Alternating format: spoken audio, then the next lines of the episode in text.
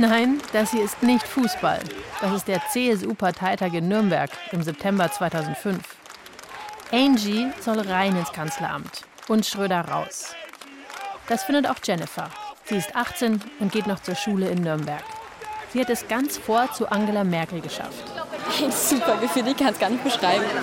Ich muss sofort aufhören, wenn der Herr Beckstein aufhört ja. zu sprechen. Aber ganz kurz noch mit mir in eine Kamera schauen. Beide stellen sich nebeneinander. Jennifer grinst begeistert, Merkel lächelt gequält und die Kamera löst aus. Es war so klasse. Ich war direkt bei ihr. Ich habe ein Autogramm gekriegt hier. Ich habe ein Foto gemacht und es ist super. Also ich kann es wirklich nicht beschreiben. Fast auf den Tag genau zehn Jahre später, im September 2015, macht wieder jemand ein Selfie mit Merkel. Aber diesmal ist es Enes. Auch er ist 18 und er ist geflüchtet von Syrien nach Berlin. Eigentlich will er nur kurz seine Unterkunft verlassen. Ich wollte an den Tagen einkaufen gehen, für das Frühstück und so. Aber das geht nicht. Überall sind Leute, Journalisten, Polizisten, und dann kommt die schwarze Limousine mit der Frau, die sein Leben verändern wird. Aber das weiß er da noch nicht. Enes sieht nur, wie eine Frau im türkisfarbenen Blazer aussteigt. Die Frauen mit dem Türkisi. Ich dachte mir, wer ist da? Ich habe keine Ahnung. Ich, ich habe gedacht, das ist eine bekannte Schauspielerin. Mit der will Enes natürlich ein Foto machen. Irgendwie schafft er es durch die Menge direkt neben sie. Und dann habe ich versucht, sie umzuarmen, so auf die Schulter. Und dann sagte der Sicherheitsmann, nein, was tust du da? Und die hat mich so weit geschoben. Und dann meinte sie, lass ihm das Selfie machen. Enes drückt auf den Auslöser. Und Merkel streckt den Daumen hoch. Schau mal, sie zeigt sogar ihre Like. Ist schon ein Moment. Ja. Zwei Selfies mit Angela Merkel. Der Beginn von zwei völlig unterschiedlichen Geschichten. Für unsere Erstwählerin Jennifer wird das Foto ohne große Folgen bleiben. Aus T-Shirt hat sie mir geschrieben, jetzt erinnere ich mich. Kaum einer weiß heute davon, nicht einmal ihr Mann. Mann, das T-Shirt muss ich mal auskramen, das ist bestimmt irgendwo noch. Das Selfie zwischen Annas und der Kanzlerin wird Geschichte schreiben. Das Selfie, mein Leben hat total beeinflusst, fast zerstört, ja. Und es wird für beide harte Konsequenzen haben. Aber ja, ich habe Glück gehabt, dank auch das Selfie, ehrlich gesagt, weil es ist mehr als ein Bild. Es ist für mich ein schönes Symbol gewesen von Freiheit, neues Leben. Ich mag die Frau. Das ist der Kanzlercast. Ein Podcast über unsere Kanzler und warum sie heute noch wichtig sind. Heute mit Folge 8. Angela, wir schaffen das, Merkel. Ich bin Christine Auerbach.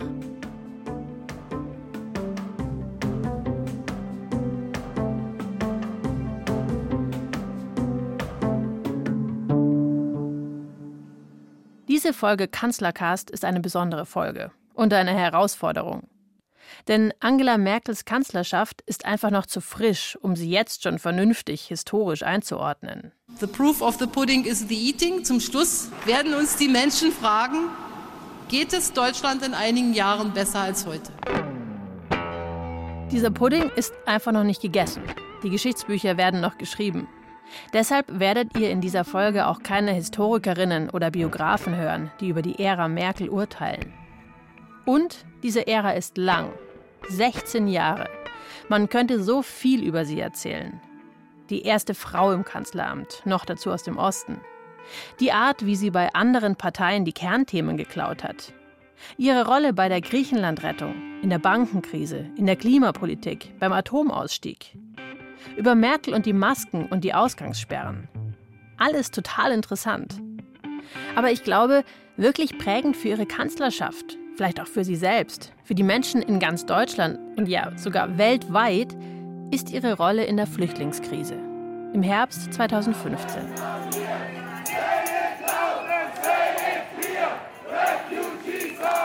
Als Merkel diese eine weitreichende Entscheidung trifft.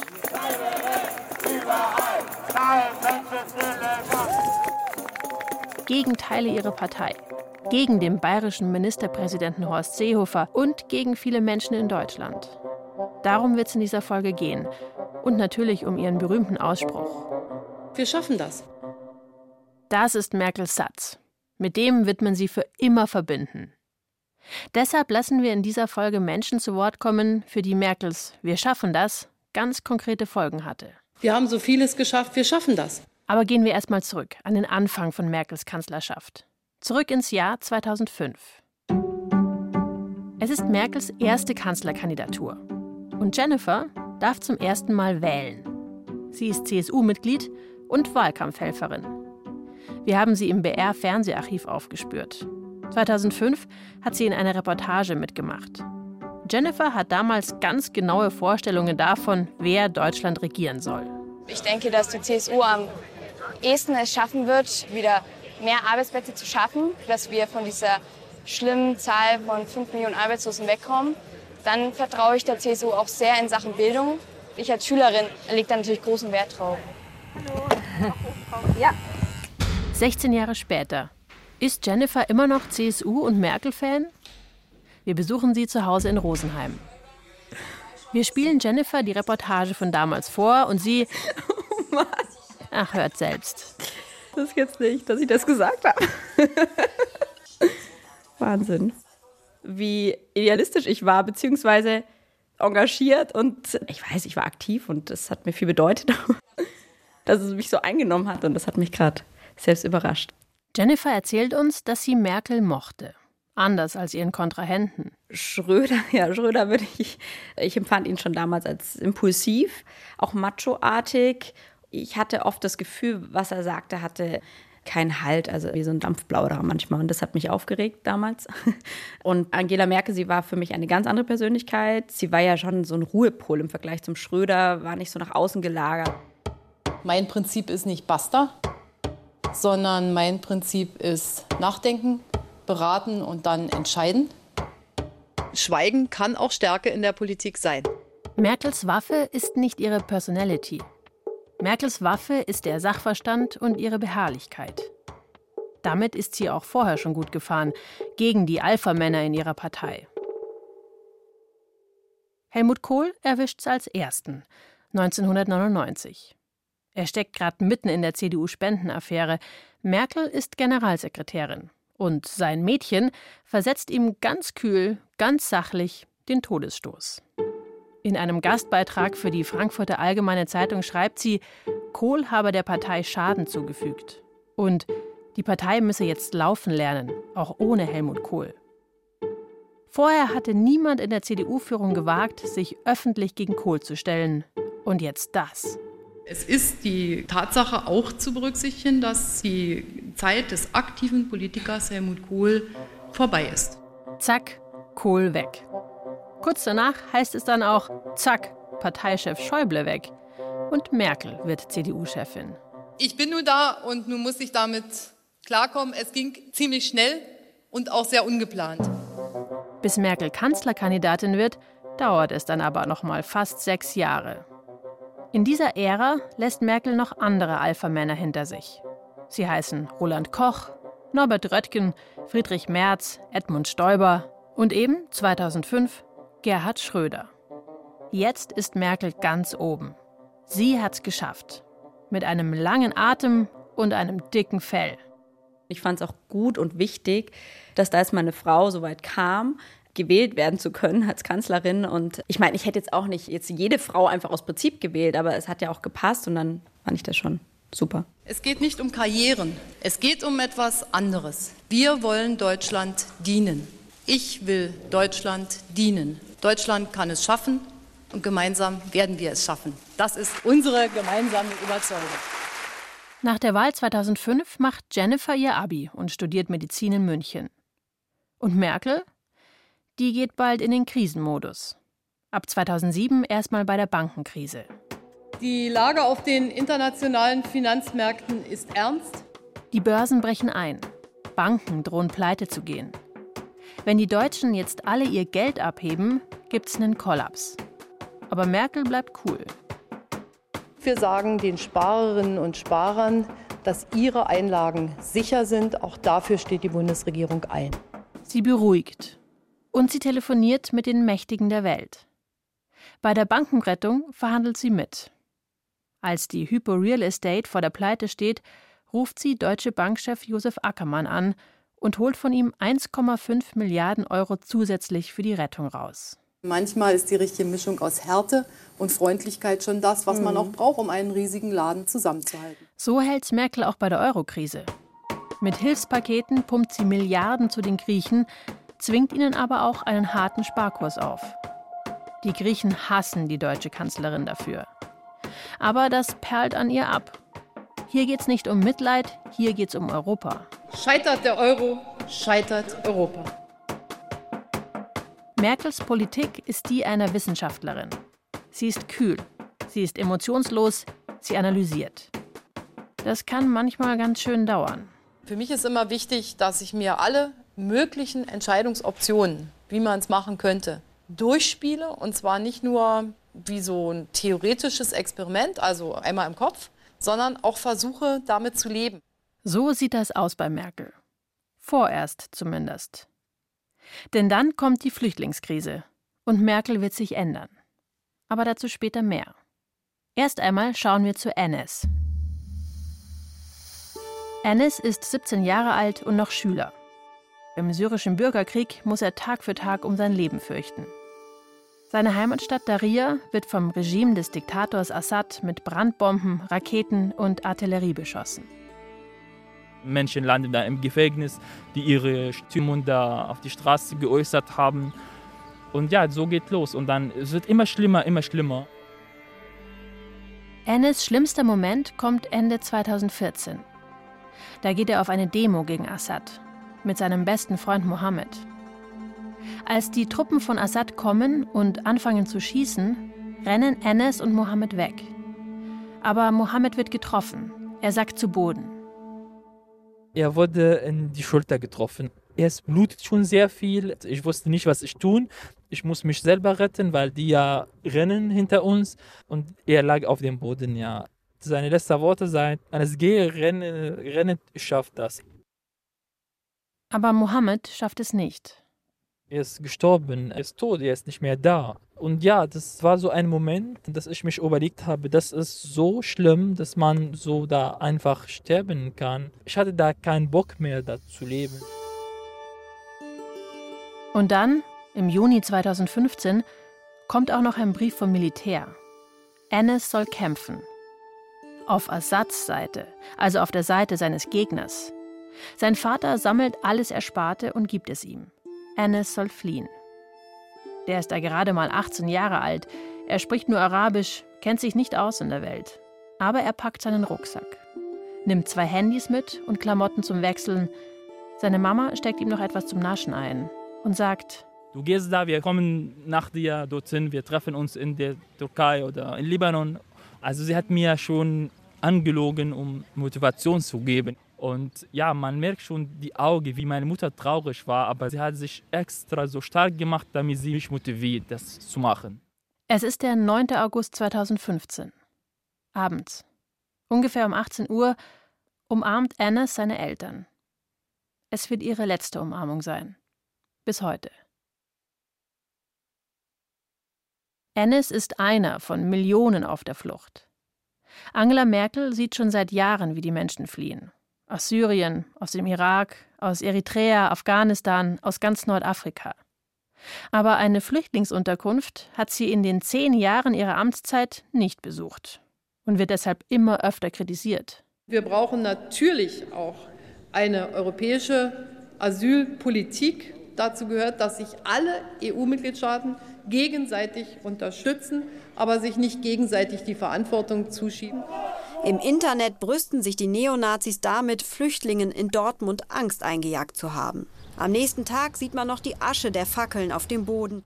Merkel wartet in der Flüchtlingskrise lange ab, so wie sie es immer schon gemacht hat. Sie analysiert nach innen und schweigt nach außen. Aber dann kommt Riem. Es ist der 15. Juli 2015, sechs Wochen vor Merkels Wir schaffen das. Ja, hallo, ich heiße Sie erstmal herzlich willkommen. Ich bin Riem. Ich bin seit vier Jahren hier in der Schule, neu dazugekommen. Ich bin hauptsächlich Palästinenserin, komme aus dem Libanon. Erinnert ihr euch noch an sie? Riem geht zwar in Deutschland zur Schule, Aber sie ist nur befristet geduldet. Deshalb will sie bei einer Fragerunde mit Merkel wissen, ob sie hier eine Perspektive hat. Die beiden diskutieren. Und dann sagt Merkel, wenn wir jetzt sagen, ihr könnt alle kommen und ihr könnt alle aus Afrika kommen und ihr könnt alle kommen, das, das können wir nicht, auch nicht schaffen. Ja, richtig gehört. Merkel sagt, wir schaffen das nicht. Es sind klare Worte. Es sind harte Worte. Es sind ehrliche Worte, die Merkel da wählt. Und es ist definitiv keine Einladung an alle, die gerade auf der Flucht sind. Nur sechs Wochen später wird Merkel genau das Gegenteil sagen. In der Fragerunde aber fängt Riem an zu weinen und Merkel streichelt sie, ziemlich unbeholfen und ein bisschen zum Fremdschämen. Oh, komm. Du hast das doch prima gemacht. Die Kanzlerin kassiert einen Shitstorm im Netz und die Zeitungen ziehen nach. Merkel sei steinhart, gefühlskalt, unmenschlich.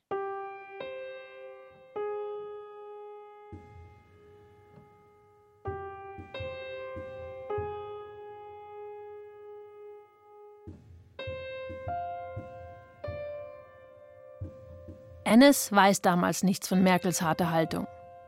Mitte August 2015 hat er es gerade aus Syrien rausgeschafft und sitzt in einem kleinen Schlauchboot auf dem Mittelmeer.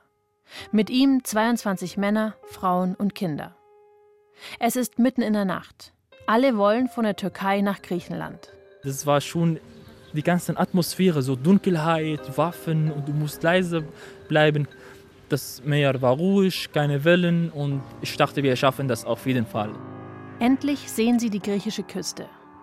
Doch dann geht alles schief.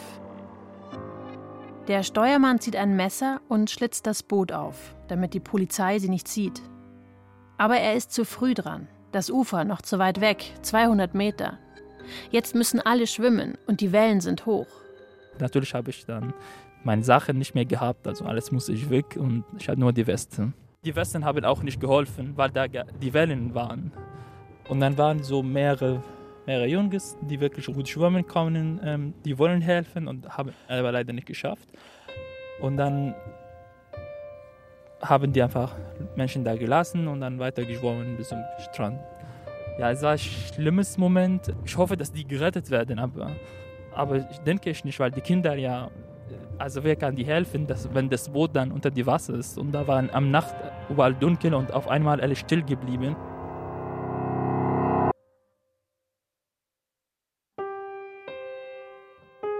Am Ende, sagt Annas, schafft es nur die Hälfte der Menschen aus dem Boot ans Ufer. Und was passiert in Deutschland im August 2015? Immer mehr Flüchtende kommen ins Land.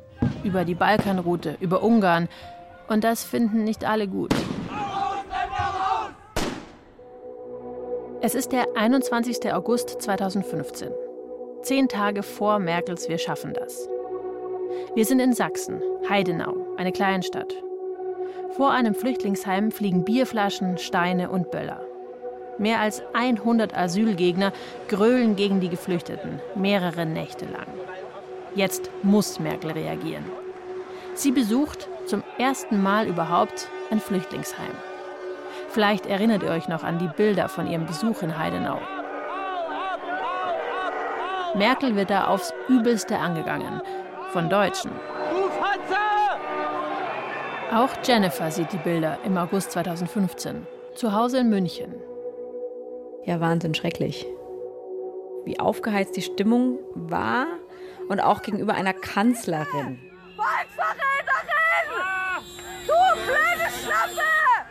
Zeig dein hässliches Gesicht! Du... Komm her, du Sack! Komm ruhig her!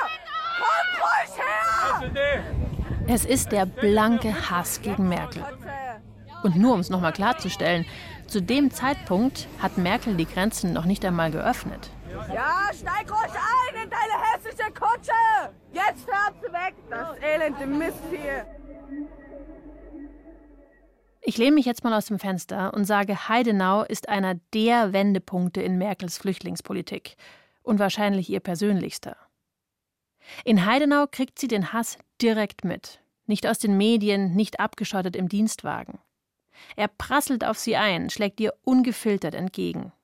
Und Merkel ist sichtbar entsetzt. Von den Anfeindungen gegen sie und vom Fremdenhass in ihrem Land. Nach Heidenau wirkt sie entschlossen.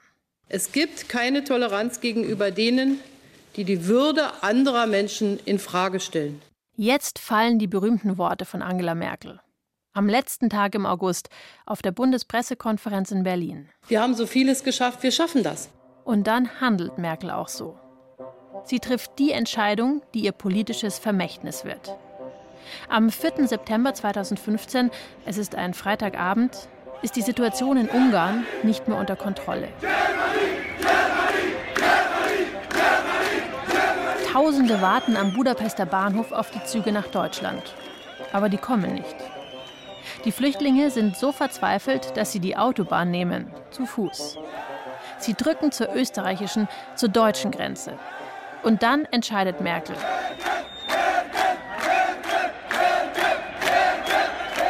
Sie dürfen rein. Alle Flüchtlinge.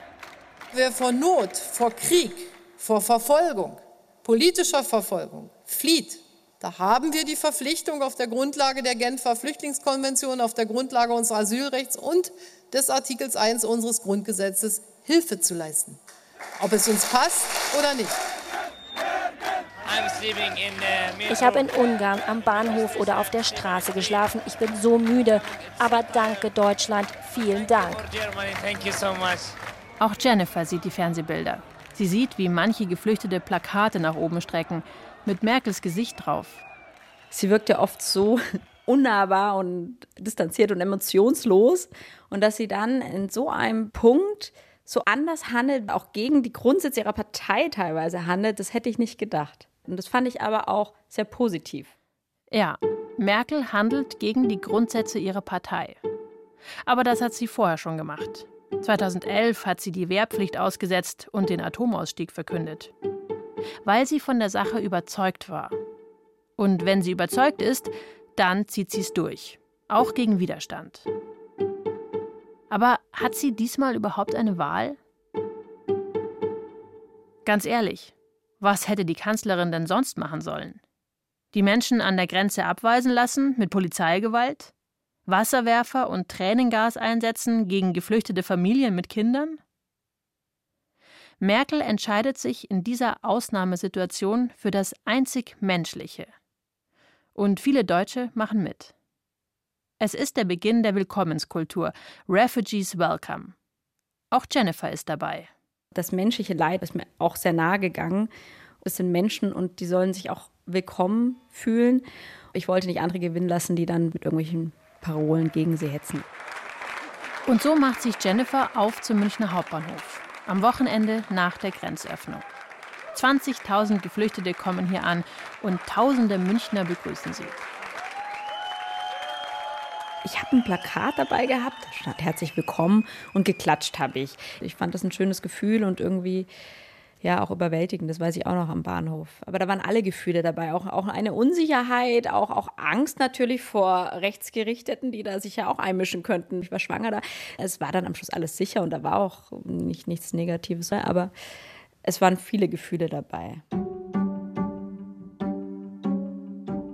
Die Gefühle brechen auch aus Merkel raus so sagen es Vertraute. Der Kanzlerin, so heißt es, stehen bei den Bildern aus München Tränen in den Augen. Viele sind in diesen Tagen auf Merkels Seite. Die Mehrheit der Bevölkerung, die Presse, sogar die Opposition im Bundestag. In einem Punkt zumindest. Sie machen das gut, das mit den Flüchtlingen, hörte Frau Merkel heute quer durch die Parteien. Es könnte schlimmer kommen für die Regierungschefin bei einer Generaldebatte. Aber es ging ja auch nicht um den Haushalt, sondern um die Flüchtlinge. Und die schweißen zusammen. Damit es dann nicht zu einmütig wurde, suchte die Opposition noch ein paar Kritikpunkte. Und die hören sich im Rückblick ziemlich absurd an. Sie haben spät, sehr spät, aber dann die richtigen Worte gefunden. Man wirft Merkel immer noch vor, dass sie zu wenig Empathie zeigt. Sie haben Worte gefunden auch deutlich gemacht, wir sind aufnahmebereit. Als ich Sie heute hier gehört habe, habe ich gedacht, Sie sind schon wieder im Verwaltungsmodus. Aber das wird sich bald ändern. Mit Ennis. Auch er ist irgendwann in dieser Zeit in Deutschland angekommen. Nach Wochen auf der Balkanroute, erst Griechenland, dann Mazedonien, dann zu Fuß durch die Berge, tagelang. Irgendwie schafft er es weiter nach Ungarn, dann Wien, dann München. Steige ich aus dem Zug, es gab schon sehr, sehr viele Menschen. Ich dachte am Anfang, das ist ein Demo. Leute haben uns ja mit Lächeln da herzlich willkommen, die waren total freundlich. Bei seiner Ankunft hat Enes erstmal riesigen Durst. Ich mache die Flasche offen und trinke ich die ein bisschen und dann, boah, was ist das? Das ist Wasser mit Sprudel.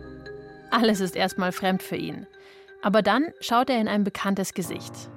Ein syrischer Bekannter wartet am Bahnhof. Zwei Wochen lang wird Enes bei ihm wohnen. Ich war total müde. Ich wollte nicht raus aus der Wohnung. Ich war so müde, dass ich den nächsten Tag vielleicht so 18 Stunden nacheinander geschlafen habe. Und ja, ich hatte dann meine Haare rasiert bei Frisur und mich schick gemacht. Ich hatte ja ein bisschen noch Geld übrigens von, von der Reise so. Und dann habe ich kleine Handy gekauft, weil mein anderes Handy war schon kaputt. Haare schick, neues Handy inklusive Kamera. Ennis fährt weiter nach Berlin und wird in einer Flüchtlingsunterkunft untergebracht. In Berlin informierte sich Merkel heute bei einer Außenstelle des Bundesamts für Migration und Flüchtlinge. Beifall für die Bundeskanzlerin. Flüchtlinge in Berlin-Spandau applaudieren. Sie wollten zu Merkel nach Deutschland. Jetzt sind sie näher bei Merkel, als sie es je für möglich gehalten haben. Hallo, ich gucke mir jetzt alles ja, an hier danke und werde ein bisschen schauen. Genau da stehen wir jetzt, sechs Jahre später, mit Ennis auf dem Hof des Flüchtlingsheims von Berlin-Spandau. An der Stelle, an der die beiden ihr Selfie gemacht haben. Hier, genau hier. Und man sieht jetzt im Hintergrund der grüne Tür hier. Und ich stand da genau. Also ich kam da raus. Sie kam hier rein. Sie hat die Strecke hier genommen. Du lächelst hier, wenn du drüber sprichst. Das ist Katja, Autorin dieser Folge. Ja, weil es, es hat schon ein bisschen schon Eindruck. Ja. Also früher, ich war noch am Anfang hier. Ich hatte ja nichts, keine Wohnung, kein Studium, keine Arbeit. Ich hatte ja nicht mal die Sprache sprechen können und jetzt stehe ich und jetzt habe ich alles, was ich früher davon geträumt habe. Ist schon ein schönes Gefühl. Deswegen lächle ich. Das Selfie wird ziemlich schnell auf Social Media geteilt. Viele Berliner sehen es und sprechen ihn an. Hey Anas, komm mal zu uns, um uns zu besuchen, bei uns vielleicht mal Tee zu trinken. Und dann sage ich immer ja. Enes lernt so auch eine Familie kennen, die ihn später bei sich aufnimmt. Er kann bei ihnen wohnen, kommt raus aus der Flüchtlingsunterkunft. Ennis lernt Deutsch, fängt an, in Berlin Wirtschaftskommunikation zu studieren. An der Uni lernt er seine Freundin kennen. Mittlerweile wohnen die beiden zusammen und Ennis steht auf eigenen Beinen. Neben seinem Studium arbeitet er als Kassierer. Ganz klar, das Selfie hat Ennis Leben verändert. Aber nicht nur zum Guten. Dazu kommen wir gleich. Im September 2015 jedenfalls feiert Annas das Selfie mit Angela Merkel noch. Und auch Jennifer erinnert sich daran. Ich empfand es wieder als eine überraschende Darstellung von ihr, die ich so nicht erwartet hatte. Auf irgendeine Art und Weise auch locker lässig. Und ich empfand so, dass es wahrscheinlich auch für die Flüchtlinge was Positives war. Erinnert ihr euch noch an Jennifers Selfie mit der Kanzlerin? Damals war Merkel eher genervt, wollte das Selfie schnell hinter sich bringen, nur keine Emotionen zulassen. Aber jetzt, in der Flüchtlingskrise, da hat sich etwas in ihr verändert. Bei Ennis, da ist ihr Lächeln echt, gelöst. Und hey, sie streckt sogar den Daumen hoch. Das schöne Gesicht von Frau Merkel, wie sie lächelt, äh, dass sie sich total freut. Die Selfie-Fotos werden zum Symbol für Merkels Willkommenskultur. Ennes Foto mit der deutschen Kanzlerin schafft's bis nach Syrien. Er gibt Interviews, auch auf Arabisch. Und er glaubt, dass das Foto Menschen Mut gemacht hat, nach Deutschland zu kommen. Weil viele nehmen ja das Bild als Vorbild, weil ja Frau Merkel schon mit dem Lächeln, mit den schicken Klamotten mit mir dasselbe macht. Man denkt schon, da muss ich hin auch. Da wohnt ja der Anas jetzt in Sicherheit, hier ist Frau Merkel, macht mit ihm ein Foto es hat schon Einfluss. Zu Hause in Deutschland fliegt genau das der Kanzlerin um die Ohren. Der Tenor, Hilfe in einer Notsituation, schön und gut. Aber jetzt lädt Merkel sie auch noch alle zu uns ein? Geht gar nicht. Merkel kontert zwar. Wenn wir jetzt anfangen, uns noch entschuldigen zu müssen dafür, dass wir in Notsituationen ein freundliches Gesicht äh, zeigen, dann ist das nicht mein Land. Aber das bringt nichts. Die Selfies werden Merkel noch Jahre später angekreidet. So nach dem Motto, sie hätte da unüberlegt gehandelt, hätte sich zu sehr von ihren Emotionen leiten lassen. Schon verrückt, oder? Jahrzehntelang wurde Merkel für ihr unterkühltes Wesen angegangen. Dann geht sie endlich aus sich raus und dann ist das auch wieder falsch. Wie auch immer, kurz nach dem Selfie mit Ennis kippt die Stimmung in der Bevölkerung.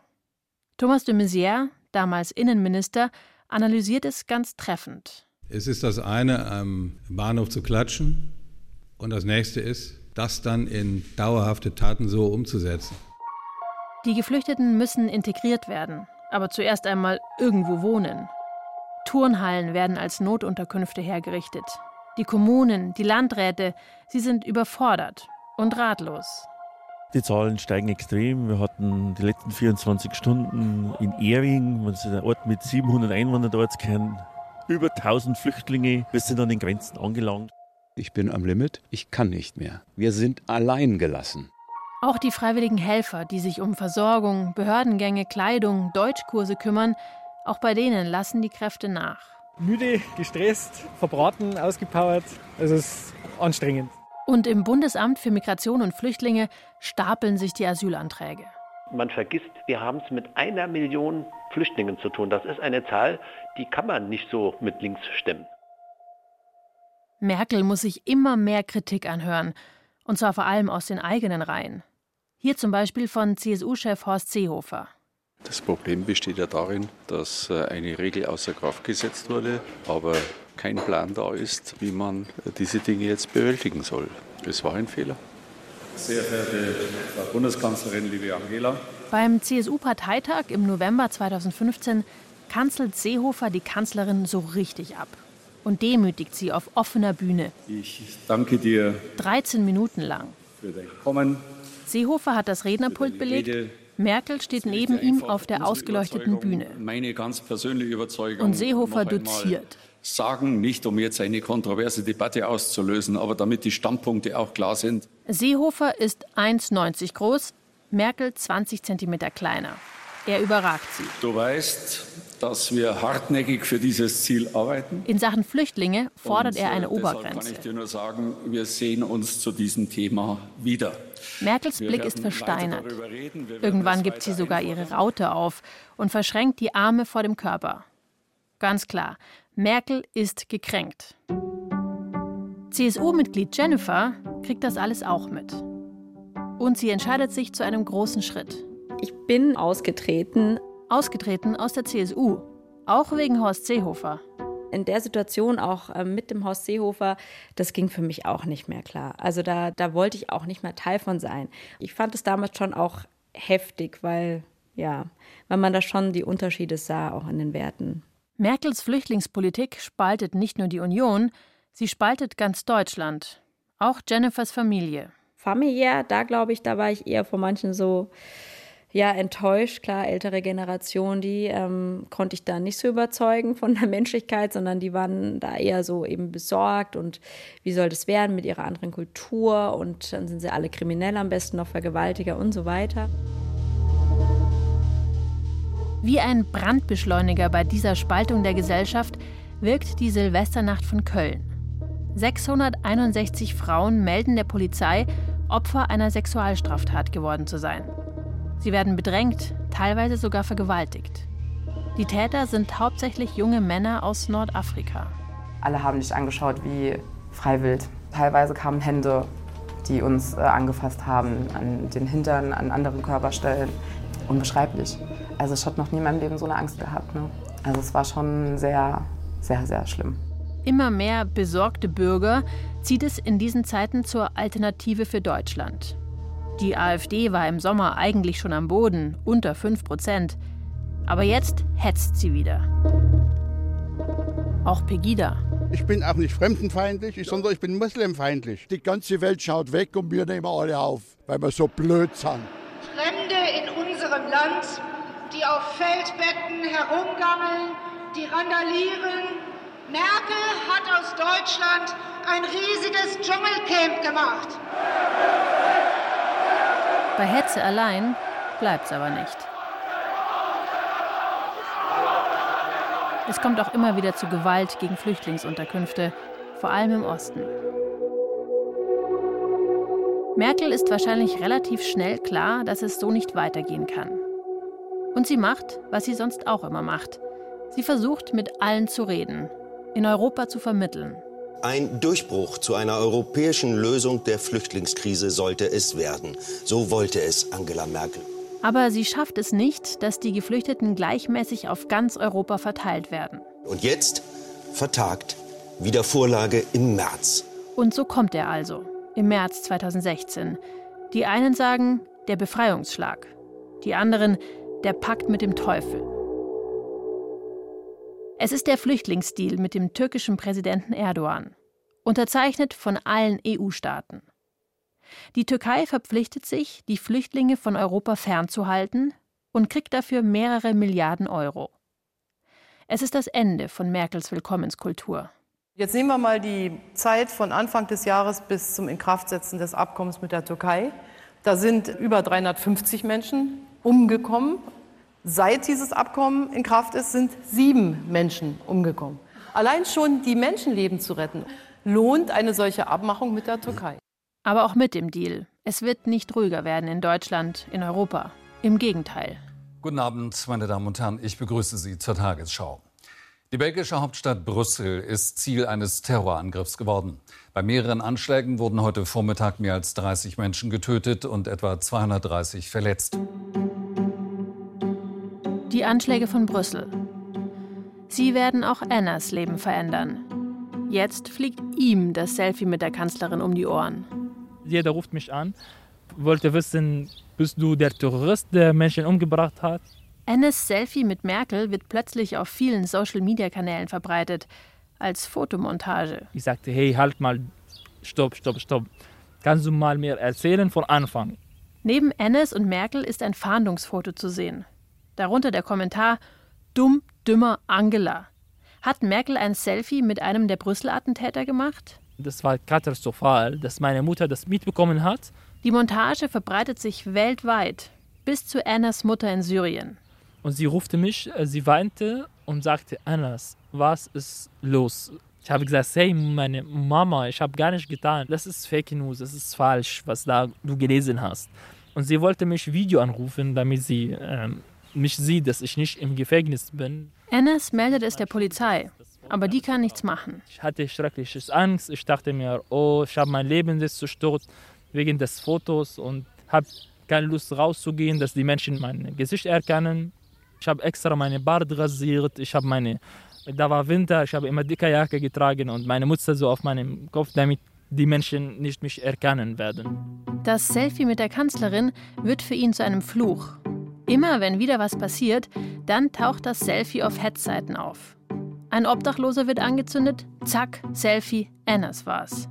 Anschlag auf dem Weihnachtsmarkt in Berlin, zack, Selfie, Annas war's. Merkels Flüchtling. Aber Annas macht weiter. Er will sein Studium beenden, eine Arbeit finden und hier leben. Momentan kämpft er für die Einbürgerung. Er freut sich an den kleinen Dingen im Leben. Einen schönen Nachmittag im Park verbringen, etwas Gutes kochen. Mittlerweile trinkt er sogar Sprudelwasser. Und er findet Selfies immer noch super. Auch das mit Angela Merkel. Ich hatte ja schwierige Zeit erlebt, aber die Frau hat mein Leben gerettet. Also wenn ich jetzt sie mal wieder treffen würde, ich werde nochmal Selfie machen. Ein Selfie, nicht nur Selfie, vielleicht umarmen und möchte ich da weinen vielleicht, weil ich ja sehr glücklich da sein würde. Und Erstwählerin Jennifer, die das zweite Selfie mit Merkel gemacht hat, Sie ist Neurologin geworden, hat in den USA gelebt. Nebenbei hat sie zwei Geburten gewuppt, ein Sohn und eine Tochter. Seit ihrer ersten Bundestagswahl hat sich ihre Einstellung geändert. Das Selfie mit der Kanzlerin würde sie aber wieder machen. Dadurch, dass ich in Amerika war, habe ich mal gesehen, wie man außen wahrgenommen wird. Und wenn wir gesagt haben, wir sind aus Deutschland, kam sofort Angela Merkel von jedem. Und das fand ich krass, weil ich schon glaube, dass das vorher nicht so war. Und die Leute hatten Respekt vor ihr. Und außenpolitisch hat sie da schon ein Gewicht hinterlassen. Im Ausland, da hat sie es geschafft. Merkel wird da respektiert. 2015 war sie Person of the Year im Time Magazine. Aber im Inland, da hat sie die Gesellschaft gespalten. Mit ihrem Wir schaffen das hat sie eine Willkommenskultur geschaffen. Aber eben auch die AfD wieder erstarken lassen. Also geschafft hat mich eigentlich nichts, aber gefordert hat mich sicherlich vieles. Ob wir es schaffen werden, die Geflüchteten zu integrieren, wird nur die Zeit zeigen.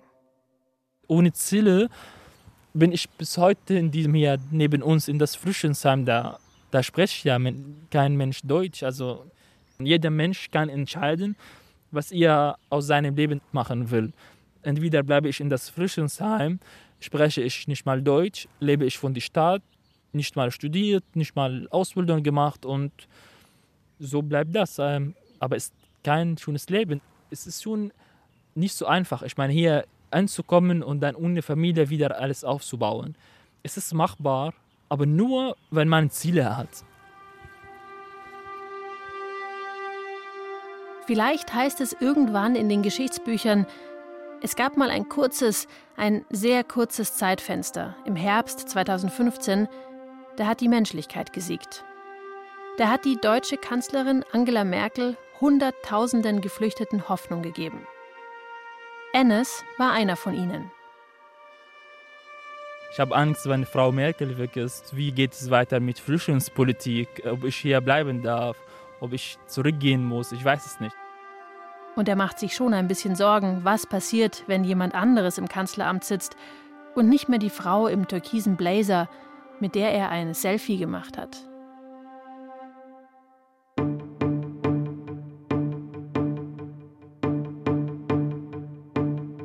Das war eigentlich die letzte Folge vom Kanzlercast.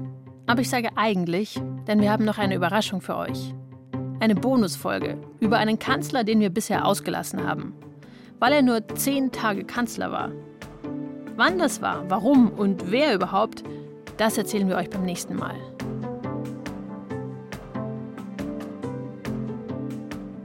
Das war Folge 8 vom Kanzlercast. Angela, wir schaffen das, Merkel. Autorin Katja Peisen-Petersen. Regie Helen Malich. Ton und Technik Regina Stärke und Susanne Harassim. Sounddesign Martha Bahr. Redaktion Till Ottlitz. Zum Redaktionsteam vom Kanzlercast gehören außerdem Johannes Bertou, Birgit Frank, Ingo Lierheimer, Linus Lühring und Klaus Uhrig. Ich bin Christine Auerbach.